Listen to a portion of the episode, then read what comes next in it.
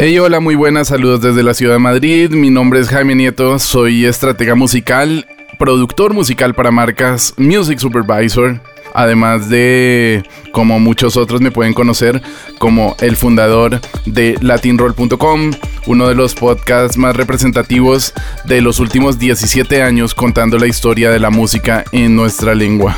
Vamos a empezar hoy una serie nueva a la cual hemos titulado Piensa en música. Es algo mm, que he venido trabajando durante hace muchísimos años cuando empecé a trabajar en la estrategia musical para marcas, diseñando jingles, haciendo versiones, trabajando con artistas, buscando talento. En definitiva, dándole el eh, color eh, sonoro, dándole voz a las marcas a través de la música y el sonido. Y mm, a través de una entrevista que justamente hicimos hace un pocos días en latinroll.com, eh, con el invitado para hoy, pues he decidido que ya era el momento de poner en marcha este nuevo contenido, esta nueva serie que hoy arrancamos en donde contaremos la actualidad, eh, la historia y muchísima información sobre la industria musical y las marcas. Vamos a estar hablando de supervisión musical, vamos a estar hablando de branded content, de activaciones musicales, vamos a estar hablando de industria musical, vamos a estar hablando de producción musical, de muchos conceptos que sobrevuelan la música y las marcas que en otros idiomas y en otros mercados se viene hablando permanentemente en relación a la publicidad, a la creación de marca y a su relación con la música, pero que en español hay muy pocos y nos parece fundamental compartir este tipo de convicciones con los oyentes allí donde quiera que se encuentren hablando en español, hablando en nuestra lengua.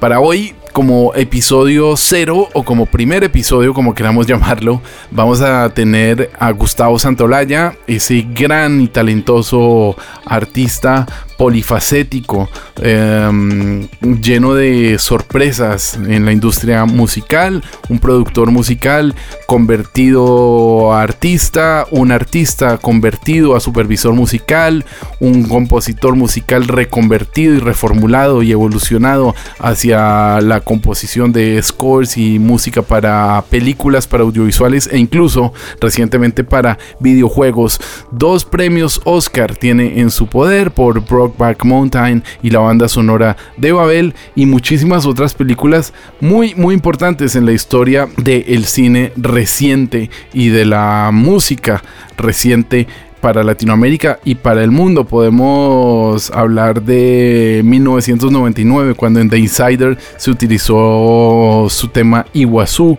o como una de las primeras películas de Alejandro González Iñarritu, como puede ser Amores Perros en el año 2000, fue uno de sus primeros trabajos en bandas sonoras.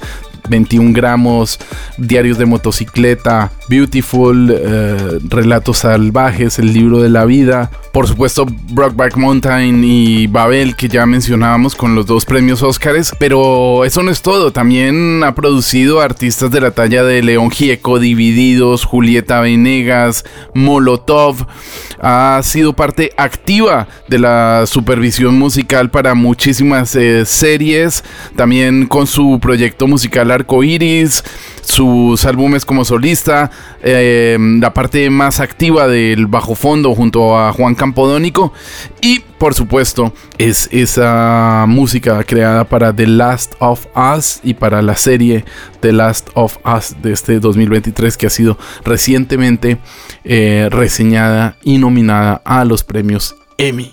Así que vamos a escuchar a Gustavo Santolaya hablando sobre cómo tiene que contarse las historias, la narrativa sonora para las historias, para acompañar a las historias, qué instrumentos y de qué manera es eh, la forma ideal de acompañar las grandes historias, ya sean marcas, películas o videojuegos.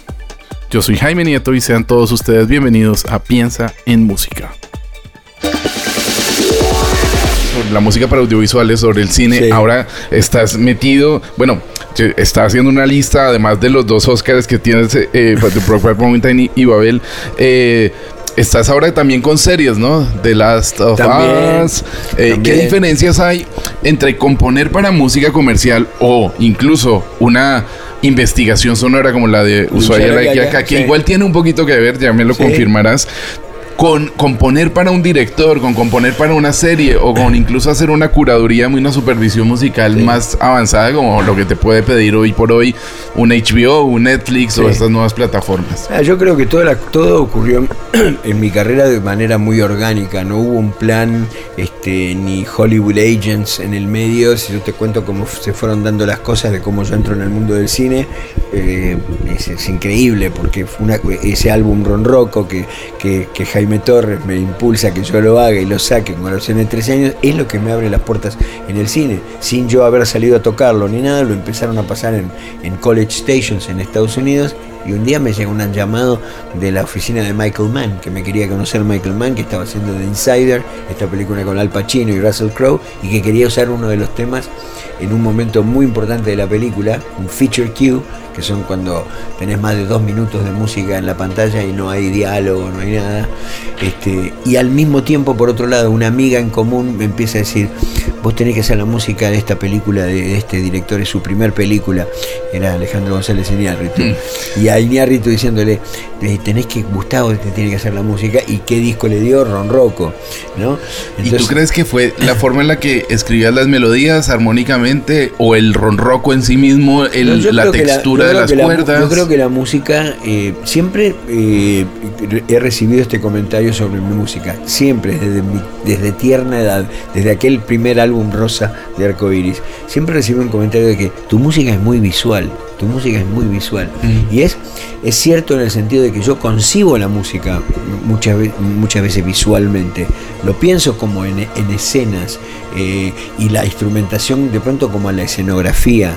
Eh, ¿Entendés? Eh, entonces, digo, cuando mis producciones, mis producciones, no sabes cuántas veces las producciones como Café Tacuba o Molotov o el Cuarteto Cronos, he recibido ese comentario, pero qué visual que es tu, tu manera de producir. Entonces, eh, siempre este, como que el cine, te cuento que cuando terminé yo, creo que te lo había comentado, termino yo mi secundaria, quiero estudiar cine, no sé, el cine siempre estuvo, digamos, entonces no sé por qué motivo, pero hay algo en, en esa música que parece que conecta muy bien con lo visual, ¿no? Por lo menos que fue mi, mi entrada, ¿no es cierto? Porque después luego, bueno, Back Mountain no hay ron roco, ¿viste? Está hecho con una guitarra.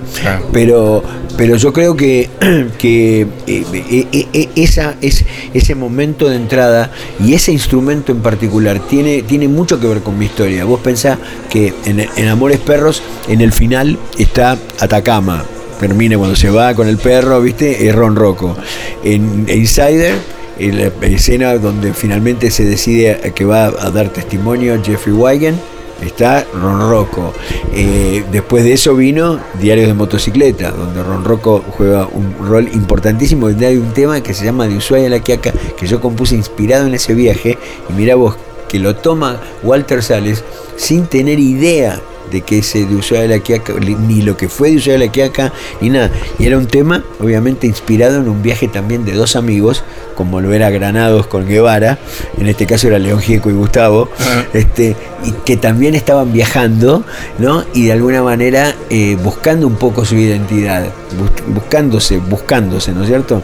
Este, Walter lo elige para la película, es un momento muy lindo que toca casi todo el tema completo, donde aparecen como una especie de, de slideshow al final casi de la película, no sé si te recuerdas, blanco y negro, donde aparecen todos personajes de Latinoamérica. Muy, muy hermoso, un momento muy hermoso. Bueno, y vamos desde ahí, el Ron Rocco que me sigue acompañando a través del tiempo, hasta The Last of Us, la música de un videojuego ¿no? Que, me ha conectado con un público totalmente nuevo y distinto, que no tenía idea de nada de lo que yo había hecho antes, eh, y que ahora se convirtió en una serie de HBO exitosísima, ¿viste? Son es de la serie, ha sacado un comunicado HBO que es la, históricamente la serie con más espectadores que han tenido. Entonces, este el instrumento ese está muy ligado y se ve que tiene algo que conecta muy bien con lo visual. Pero por suerte tampoco fue solo acerca de ese instrumento, porque muchos scores eh, la base ha sido la guitarra, ¿no? como, como Brokeback Mountain o como 21 gramos o como tantos otros. Y otros, otras cosas, orquesta. Babel, también. Babel es el UD, el principal ahí, el principal protagonista es, es el UD que, que tiene que ver con otra cosa que es mi historia de eh, mi, eh, mi, gusto por tocar instrumentos que no sé tocar. O sea, si tú me preguntas y me dices cuáles son los instrumentos que yo toco, yo te digo, bueno, la guitarra y el ronroco. Esos son mis instrumentos. Pero, pero, me gusta mucho eh, me gusta mucho tocar instrumentos que no sé tocar. ¿Por qué? Porque yo siento que como artista, que es como yo me veo, yo no me veo como, yo no soy un compositor de música de películas, yo soy un artista que elige distintos forums para expresar su creatividad. Y como artista, si tú me das un objeto, yo tengo que ser capaz de originar un evento artístico. Eh, si me das un instrumento que de última no encuentro de qué manera tocarlo, bueno, lo empezaría a desarmar o a romper y grabar esos sonidos, pero algo voy a crear con eso. Y lo que me pasa con, con instrumento eh, que no sé tocar es que me pone en ciertas circunstancias que me interesan mucho creativamente. Una es una situación de peligro, eh, con toda la energía, la adrenalina que eso eh, implica, una situación, de, una exigencia de un minimalismo porque obviamente cuando tú no sabes tocar algo, tienes que tratar de tocar poco, no puedes tocar muchísimo. Eh, me ayuda a trabajar con, una herramienta que yo uso mucho en mi composición, que es el silencio, pero el silencio elocuente, ¿no? No el silencio de la ausencia de sonido, sino un silencio que a veces suena más fuerte que una nota. Eh, entonces, al no tocar, al no saber tocar un instrumento, el silencio es algo muy útil. Tipo John Cage. Entonces, el espacio que pones entre esas dos, dos notas, entre la donde, donde cometes el salto al silencio y donde vuelves a caer y entrar de nuevo. Y por último, algo que es muy lindo también, que es la cosa de que te relaciona con la niñez. ¿no? con el hecho de jugar. A mí me gusta mucho porque en inglés se dice to play an instrument, ¿no? y play es, jugar. Este, y entonces e, esos elementos, ¿viste? Me sirven y son cosas de eh, que, que han estado siempre en mi composición y que dentro del mundo de la, del juego con las imágenes han funcionado muy bien. Entonces, este, eh, nada, creo que, volviendo un poco a lo que me comentabas de la diferencia o de, a lo mejor de estar haciendo álbums o haciendo discos o de, o de estar haciendo una, eh, una película o de estar haciendo un videojuego, yo siempre lo veo como trabajar en eh, historias. Yo siempre lo veo como, como historias. Nunca sentí que hacía la música para un videojuego. Siempre sentí que hacía la música para una historia, que era de las tobas, una gran historia. Y una gran historia la podés hacer como un videogame, como una película, como una obra de teatro, eh, con títeres, lo puedes hacer con eh, animación, porque es una gran historia, es una gran historia. O incluso trabajando para marcas. Es que justo llegó casi a la última pregunta y es que yo llevo 10 años trabajando en, en desarrollo de Sonic Branding para marcas y y justamente eso, detrás de cada marca hay una gran historia y tienes que buscar esos valores y tienes que conseguir que esos valores tengan unas referencias sonoras y tienes que conseguir un instrumento para contar esa historia. Para que conduzca esa historia, sí. Y, mm, eh, no sé, eh, no sé respecto a eso, tú esas historias las mood lo, haces como una especie de mood boards o ah, buscas cómo el instrumento, cómo la melodía se tiene que aplicar a esa historia. Por ejemplo, en el caso del videojuego de, de Last of Us, hay cosas que probablemente pueden ser más electrónicas o menos electrónicas, ¿no? Pero bueno, ahí se buscó algo que fuera todo, todo el trabajo que fuera muy orgánico. O sea, si hay intervención de cosas electrónicas, son eh, muy orgánicas. O sea, no, no es algo que tú distingas y digas, ay, electrónica. Sí, se utilizan pero hay algo interesante ahí eh, con respecto a eh, la, melodía, con respecto a los leitmotivs y con respecto a lo que está pasando más y más, que es la ausencia de la melodía en muchos casos hoy en día en la música, tanto de, las películas como en, en, el mundo de la canción también. Eh, la melodía lo que tiene, o un leitmotiv, eh, se convierte en un, en un protagonista también de la película. Una cosa que a mí me encanta que han dicho Neil Druckmann y Craig Mason. Craig eh, Mason se sumó a Neil es el verdadero creador, el primer creador de, de The Last of Us. cuando entra en la onda de hacerlo una serie de HBO, se suma a él Craig Mason, que es el que hizo Chernobyl, es esa otra serie muy buena de, de Netflix. Y los dos dijeron que mi música, de alguna manera, era parte del ADN de The Last of Us. O sea, es un personaje más. O sea, Mm. hubiera sido eh, totalmente eh, alienante para, para la historia que de pronto eh, se hubiera salido la serie en HBO con otra música. Eh, Con otros temas, con otros Mm. leitmotivs, porque esos, esos, esos leitmotivs son como personajes, es como si hubiera salido la serie sin Ellie.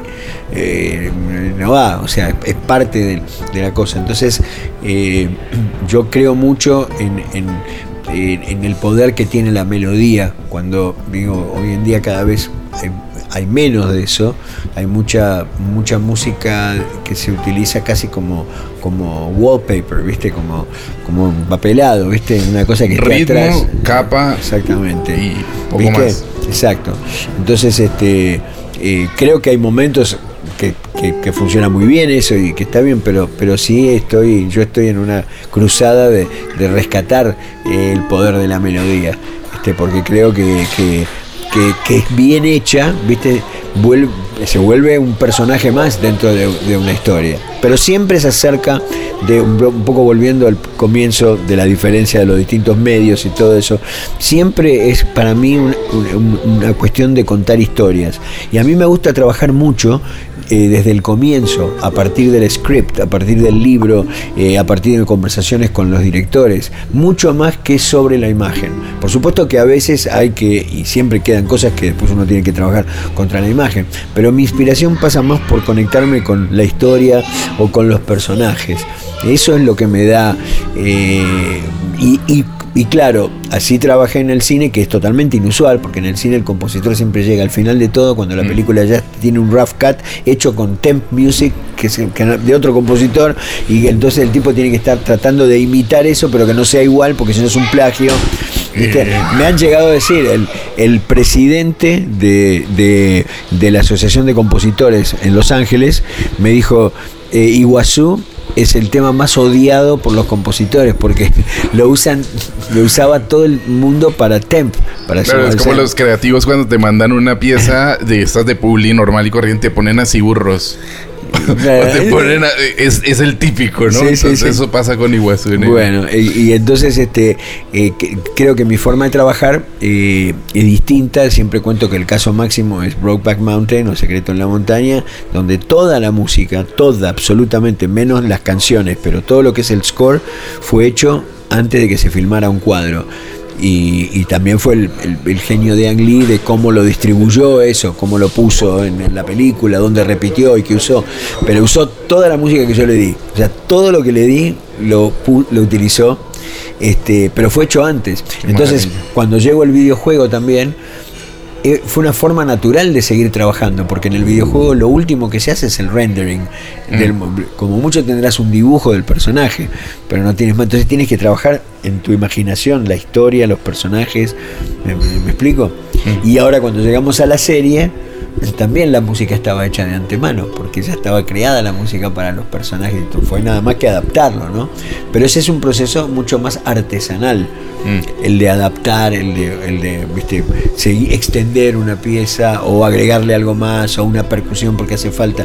Ya es una cosa, siempre obviamente también hay- una parte creativa, pero realmente el, el, el- el carozo del asunto, el corazón del asunto generalmente, en mi caso, sale antes de, de trabajar con la imagen. Gustavo, eh, me quedaría hablando contigo eternamente. Espero que no tengan que pasar tantos años para volvernos a, a sentar.